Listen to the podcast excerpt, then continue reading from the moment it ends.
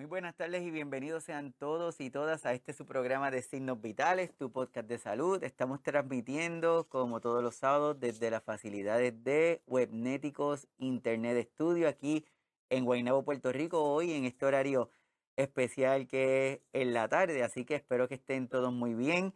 A los que se están conectando por primera vez, mi nombre es Iván Rodríguez Colón, soy médico de familia y desde aquí le damos la más cordial de las bienvenidas a este espacio en donde desarrollamos temas que se desarrollan de una manera tranquila, honesta, sencilla, pero con la intención de educarnos, con la intención de dar visibilidad a esa acción de cuidar que cada uno de nuestros cuidadores y cuidadoras hacen, pero también aprovechamos para hablar temas de interés en estos tiempos en donde el envejecimiento, activo es importante, en donde ya nuestros adultos mayores tienen otras inquietudes, quieren hacer otras cosas, en donde ya no solamente es que termino mi tarea del trabajo y hasta ahí llegué, ahora me quedo en mi casa pasivamente. Ahora nuestros adultos hacen otras cosas y durante este tiempo de cambio hay una situación que se ha ido dando que vamos a querer conversar con ustedes en el día de hoy y esa se llama el cohousing, que es las viviendas colaborativas. Estas viviendas en donde hoy vamos a, hablar un poquito más de ellas en detalle, basándonos en una información de algunos datos que no podemos perder de perspectiva, como son datos generales, como le vamos a estar presentando a continuación. En el 2022 se habla que 90 millones de personas mayores de 60 años en las Américas. Esto es un dato en las Américas, lo que representa el 13,4% de la población mundial. Se espera que la población de personas mayores en las Américas aumente de 150 millones en el 2030 a 240 millones en el 2050. La mayoría de las personas mayores en las Américas viven en Brasil, México y Estados Unidos y esta esperanza de vida, gracias a los avances de la tecnología, los avances médicos, el desarrollo de nuevas formas de, cuidarnos, esa esperanza de vida en las Américas ha ido en un aumento y actualmente es del 75.1% años que viven las personas en las Américas. Y es la tasa más alta, ya que la media mundial es de 72.6 años lo que viven las personas. La población de personas mayores en las Américas es cada vez más diversa, con una mayor proporción de mujeres, personas de color y personas de origen hispano. Así que es importante estos datos que no lo perdamos de perspectiva porque nos van a dar la base y nos van a ayudar a entender que los gobiernos, los municipios, las comunidades, nuestro hogar está presentando estos cambios cambios que requieren un cambio en el comportamiento de cada uno de los miembros de esto que nosotros conocemos familia. Familias que viven en un hogar. Y antes estos hogares eran unas áreas bien grandes, eran áreas gigantes, en donde tenían X cantidad de cuartos. Mientras los hijos iban creciendo, iban, se iban casando, esas casas se iban convirtiendo en unos monstruos bien grandes para las personas que se quedaban en ella. Y de ahí es que empieza a surgir esta nueva tendencia en Dinamarca. Empieza a haber esta nueva tendencia en donde, de, donde las personas dicen, ok, tenemos unas casas bien grandes que en algún momento estaban siendo ocupadas cada uno de los espacios, pero nos estamos quedando nosotros.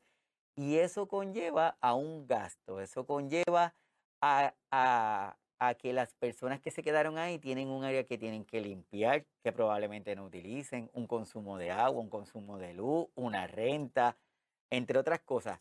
Y ahí empieza a surgir este tema que se llama, o este concepto que se llama el cohousing. Y quizás algunos de nosotros es la primera vez que lo estamos escuchando, para algunos quizás ya lo habíamos escuchado, pero no entendemos bien lo que es. Y hoy vamos a hablar de él. El cohousing es un modelo de vivienda comunitario en el que las personas comparten espacios comunes como cocinas, comedores, jardines, lavandería, entre otras áreas. Pero los miembros de esta comunidad del cohousing suelen ser regularmente de una misma edad, que tienen unos intereses similares, que están comprometidos a vivir de una manera sostenible y colaborativa. Yo creo que esas dos palabras son sumamente importantes, sostenible y colaboradora. ¿Qué, qué sucede? Hoy día esta tendencia a familias grandes ha ido cambiando y la mayoría de nuestras familias actualmente son familias de núcleos bien pequeños, de un hijo, dos hijos o tal vez ninguno. Personas que están casadas, que no tienen hijos y que en algún momento se llegan a plantear por qué no nos reunimos entre un grupo de, amigos, cada cual vive de forma independiente pero compartiendo unos espacios, lo cual conllevaría a, un, a una disminución en el consumo, a unos beneficios, entre otras cosas.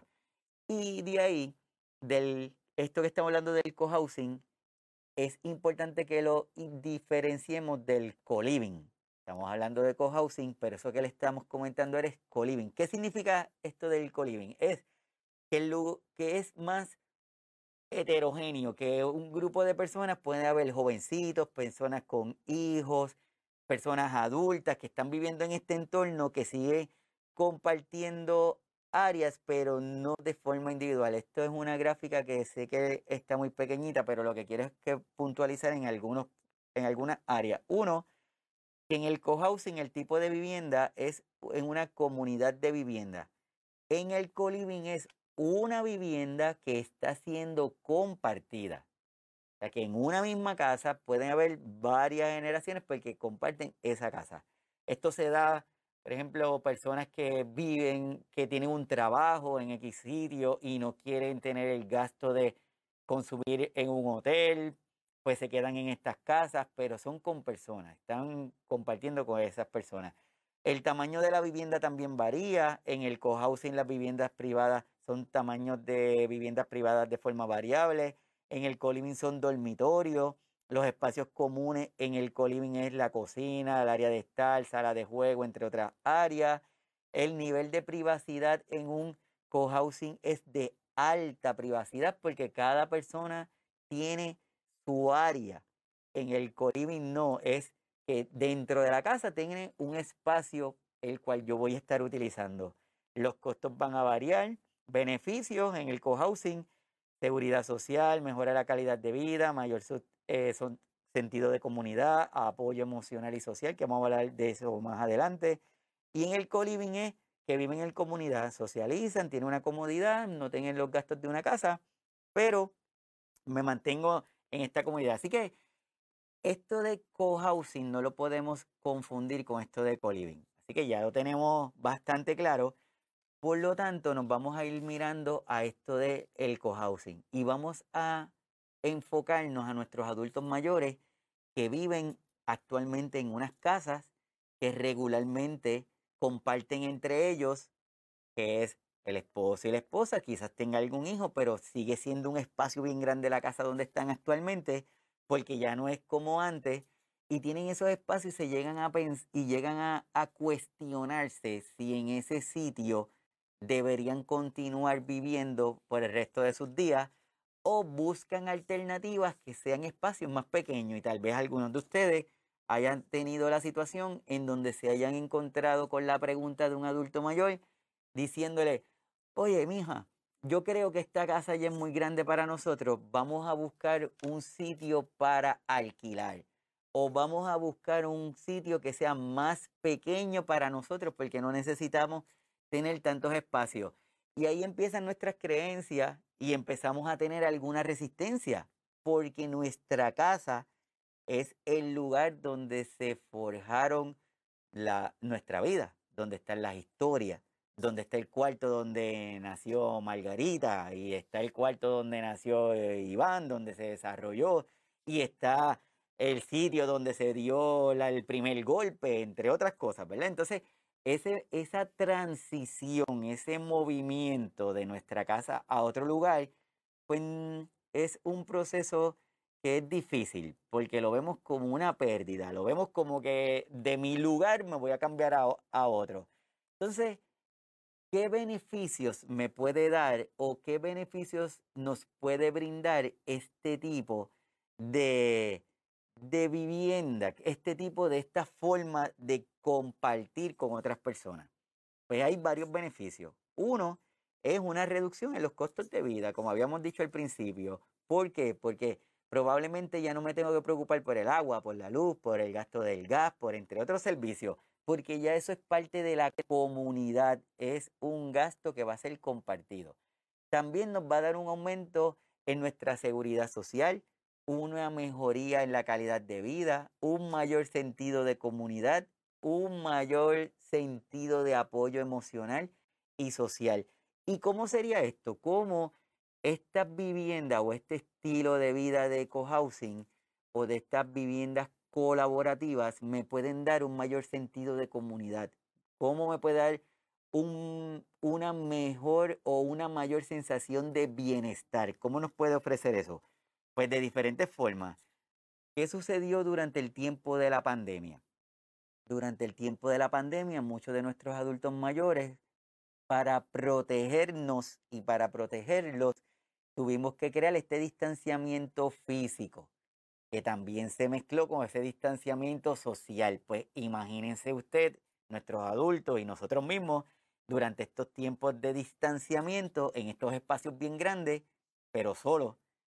Por lo tanto, durante este tiempo de soledad o durante este tiempo de pandemia, o fuera del tiempo de pandemia, nuestra realidad con nuestros adultos mayores, que la mayoría están viviendo solos, provocaron que mayor tiempo de soledad, la socialización que tenían era menos, estaba disminuida. Y si tenemos menos tiempo para socializar, empezaban a haber sentimientos de tristeza, sentimientos de impotencia, sentimientos de que ya no valemos para nada, sentimientos de que pues, para lo que falta eh, es que Papito Dios nos lleve, porque ya es que estamos haciendo. Ese sentimiento de esa, de esa soledad y esa disminución en, en mi capacidad o en mi tiempo para socializar provoca en nuestro organismo muchas situaciones, muchas situaciones, pero la mayoría de ellas es de inmovilidad, es de quedarnos en nuestra silla, de impotencia, de pérdida de esperanza, entre otras cosas. Pero le voy a compartir esta definición de lo que es la socialización para que entendemos que, en tenerlo más claro. La socialización es el proceso de aprender normas, valores, creencias y costumbres de una sociedad. Comienza en la infancia en la infancia y continúa durante toda la vida. La socialización es importante para el desarrollo de la identidad personal, la autoestima, las habilidades sociales y el bienestar emocional. Por eso es que uno de las de los aspectos que más llama la atención de estas comunidades colaborativas es este aumento en la socialización de cada uno de los individuos que están en estas viviendas porque cada uno de ellos mantiene su independencia, cada uno de ellos mantiene su costumbre, cada uno de ellos mantiene sus espacios, porque no es que lo están cediendo, cada una de las personas que están en estas comunidades colaborativas mantienen su privacidad. Por eso es que al principio cuando teníamos la, la gráfica de la diferencia entre co-living y el cohousing, veíamos que la cohousing tiene un alto nivel de privacidad y en el coliving no, se pierde esa privacidad.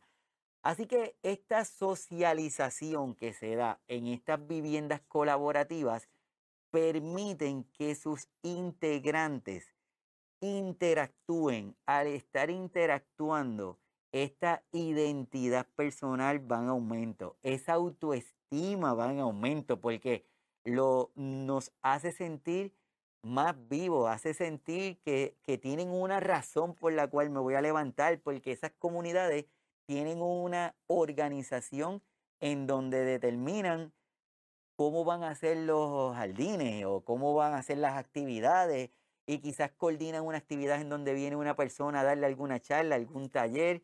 O sea que todo el tiempo están tomando iniciativas, todo el tiempo están desarrollando esto que es tan importante que conocemos como socialización, que para nuestros adultos mayores, nuestros cuidadores, nuestras cuidadoras, se han ido perdiendo debido a la actividad del cuidar, debido a la, al transcurso de la vida cuando sus hijos van migrando, van yéndose para trabajar en diferentes áreas y se van quedando solo en estas áreas, como decimos, estos dinosaurios que se convierten en nuestras casas, que son bien, pero, pero que bien grandes. Así que las ventajas de esta socialización son varias. Estas son algunas de ellas. Uno, mejora o mejoría de la salud mental. ¿Por qué? Porque puedes reducir el estrés, puedes reducir la ansiedad, puedes reducir la depresión, mientras mejora el estado de ánimo de la persona, mejora la autoestima de la persona y mejora la confianza que tienen cada uno de ellos. Otro que me puede dar esta socialización es una mejora en la salud física. ¿Por qué? Porque nos puede ayudar a reducir el riesgo de enfermedades crónicas como la obesidad, por ejemplo, porque comenzamos a interactuar con otras personas. Y quizás en mi casa no tengo a nadie que me motive para ir a caminar, pero quizás en esta vivienda colaborativa, en estos espacios que se van creando, salgo al parque, al patio, salgo a conversar con algunos amigos, salgo al área de la cocina, hay alguna actividad que pueda bailar, tenga actividades físicas, o sea que mejora en esta actividad de la salud, mejorando esta actividad física y por consiguiente está demostrado que mientras mejor actividad yo tengo, mientras más activo estoy, mi calidad de sueño es mejor, la función cognitiva mejora y el proceso de envejecimiento le empezamos a poner esto que hemos estado hablando en, en los últimos episodios, que es el envejecimiento activo y saludable, que no significa que estemos libres de condiciones. Lo que significa es que estamos con condiciones de salud, pero que no les permitimos que las condiciones nos definan a nosotros, sino que nosotros somos personas que vamos a tener alguna condición de salud, pero que vamos a ser lo más activo posible. Y lo otro que nos puede ayudar esta parte de la socialización es que mejora las habilidades sociales. ¿Por qué mejora las habilidades sociales?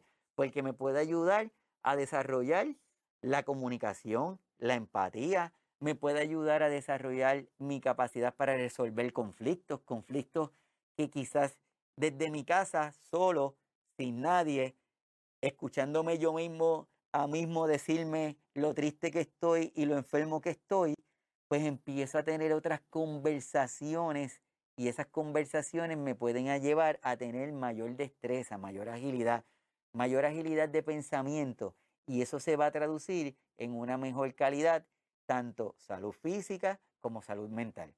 Pero también aumenta el sentido de pertenencia. ¿Por qué aumenta ese sentido? Porque puede ayudar a las personas de esta comunidad a entender que la cocina es una cocina de todos. Que el área de pasar un rato es de todos. Que si hay una actividad donde viene un grupo a tocar algún tipo de música, es una actividad que se coordinó por todos. Que si tienen un huerto casero y ese huerto fue desarrollado por el esfuerzo que cada uno de los integrantes puso en ese sitio, pues nos sentimos que pusimos nuestro granito de arena. Así que esta socialización que se da en estos cohousing es sumamente importante y se ha demostrado. No piensen que, esto, estas áreas han estado libres de estudios. Estas áreas han sido bastante estudiadas y se han ido desarrollando, como les dije, Tal vez comenzó por Dinamarca, pero ya hay un montón de lugares y de países que lo han ido desarrollando y cada uno de estos lugares tiene su característica, porque quizás yo quiero desarrollar este, esta comunidad con un grupo de amigos, pero quizás en esta comunidad yo le pongo unos requisitos. Yo quiero que en esta comunidad las personas que estén tengan X X descripción. Entonces, usted puede hacer esto. Pero también hay comunidades en donde la parte intergeneracional se está dando de manera muy importante, lo cual está permitiendo que estas comunidades donde tenemos adultos mayores, pero también tenemos a parejas jóvenes que tienen niños que se están desarrollando en estas comunidades de adultos, se ha demostrado que estos niños tienen mayor empatía con los adultos, que estos niños ayudan más a los adultos mayores, que estos niños ayudan más a su familia, que la forma en que trabajan es completamente diferente, porque están aprendiendo, porque están viendo otra forma de hacerlo. Pero a la misma vez, nuestros adultos mayores están entendiendo lo que es el Internet y están entendiendo lo que es la conexión de un Zoom y están entendiendo que yo puedo buscar por YouTube y están entendiendo lo que es buscar una serie por alguno de los proveedores. Así que eh, esta, este co-housing, estas viviendas colaborativas, yo creo que cada uno de nosotros debemos mantenerlo lo más cerca de nuestro consciente posible para poder entender que es una alternativa. Y más en estos tiempos en donde cada vez estos núcleos familiares son más pequeños, donde cada vez los hijos buscan trabajo, pero no es en el mismo sitio, no es el mismo pueblo, ahora es en otro país. Y si se van para otro país, nosotros nos quedamos aquí. Y si nos quedamos, no sé si a ustedes le pasa, pero muchas veces no conversamos con nuestro vecino o a veces ni lo conocemos. Sabemos que vive gente porque escuchamos ruido, pero no nos sentamos a colaborar o a hablar con ellos. Entonces, esta de la, esto de, del cohousing es algo que debemos continuar explorándolo. Es una alternativa, es algo que no podemos, que no podemos rechazarlo. Simple y sencillamente es algo que debemos de tenerlo ahí pendiente. Pero no todo es color de rosa. Hay desafíos como en cualquier proyecto que queramos comenzar, en como cualquier proyecto que queramos emprender. Y algunos de los desafíos que se pueden encontrar es, uno, encontrar las personas con valores afines, que, ese, que esa comunidad donde usted quiere desarrollarla o donde usted va a ir a tener esta vivienda colaborativa, debe de buscar que sea lo más afín con usted, con sus creencias, con su estilo de vida, y en esa comunidad es una comunidad, por ejemplo, de personas que les gusta escuchar el, eh, música rock y a usted no le gusta, pues probablemente ese, ese lugar no va a ser el lugar que usted debería estar considerándolo, porque ese grupo de personas no están afín con el tipo de música que a usted le gusta. Otro de los desafíos es establecer esas reglas y esas normas, porque por más que sea, cada uno somos diferentes, cada uno de nosotros tenemos nuestras personalidades, cada uno de nosotros tenemos nuestros gustos. Por lo tanto, cuando estamos en un cohousing, cuando se están desarrollando estas viviendas colaborativas, es importante que se establezcan unas reglas que sean claras, unas normas que sean claras, que todo el mundo las entienda, que todo el mundo las siga. Y importante manejar los conflictos porque somos personas, como estábamos diciendo, y cada uno de nosotros vamos a tener nuestras ideas, vamos a tener nuestras costumbres, vamos a, a tener nuestros gustos y en estos sitios donde cada uno de nosotros mantenemos nuestra identidad, va a haber en algún momento algún choque. La magia de esto es que podamos manejar ese conflicto y que nos adaptemos a este nuevo estilo de vida, que lo entendamos. El cohousing no es para todo el mundo. No todo el mundo puede vivir en unas comunidades colaborativas. Hay personas que van a querer continuar viviendo en su casa, que tiene cuatro cuartos y que solamente uno de esos cuartos es el que está ocupado porque prefieren estar en soledad. Pues ese es su estilo de, de vida y se respeta, va a haber otras personas que no van a querer continuar manteniendo estos espacios tan grandes y que van a preferir moverse a, estos, a estas viviendas colaborativas porque van a ver un beneficio. En todo sitio hay una regla, en todo sitio hay unas normas, pero entienden que esas reglas y esas normas pueden estar a la par con lo que ellos están buscando, con su expectativa, y deben considerar esta área como nosotros estamos hablando hoy de lo de la vivienda colaborativa. Así que ustedes déjenme unos mensajitos en, el chat, déjenme, déjenme en sus comentarios para yo irlos viendo qué opinan, conocían lo que es el cohousing, eh, si lo conocían, lo han intentado o lo han considerado o lo considerarían en algún momento. ¿Entienden que esto que estamos hablando es lo que ustedes habían escuchado o tenían otra idea de lo que es esto del, del cohousing? O, o si entienden que no, esto no va para, para ningún lado y que nosotros vamos a mantenernos estando en nuestras casas con la cantidad de cuarto que sea, porque eso es lo que cada uno de nosotros vamos a querer. Así que, nada, este tema, cohousing, viviendas colaborativas, de la oportunidad, busquen información, oriéntense para que, que no lo perdamos de perspectiva. Y si en algún momento hay algún proyecto y algún desarrollo con esta idea, pues que lo consideremos. O quién sabe si tal vez usted con un grupo de amigos entienden que es el momento de comenzar estas viviendas colaborativas, comenzar a, a organizarse desde ahora para de aquí a 5, 6, 10 años tengan ya el desarrollo de este proyecto y puedan comenzar esta vejez o esta nueva forma de, continuar viviendo, pero desde este nuevo, desde este nuevo estilo de vivir, que es desde estas viviendas colaborativas. Así que nada, de verdad que muchísimas gracias por estar con nosotros aquí. Para mí es un placer siempre el tenerlo. Déjenme en sus comentarios porque me voy a querer eh, leerlos.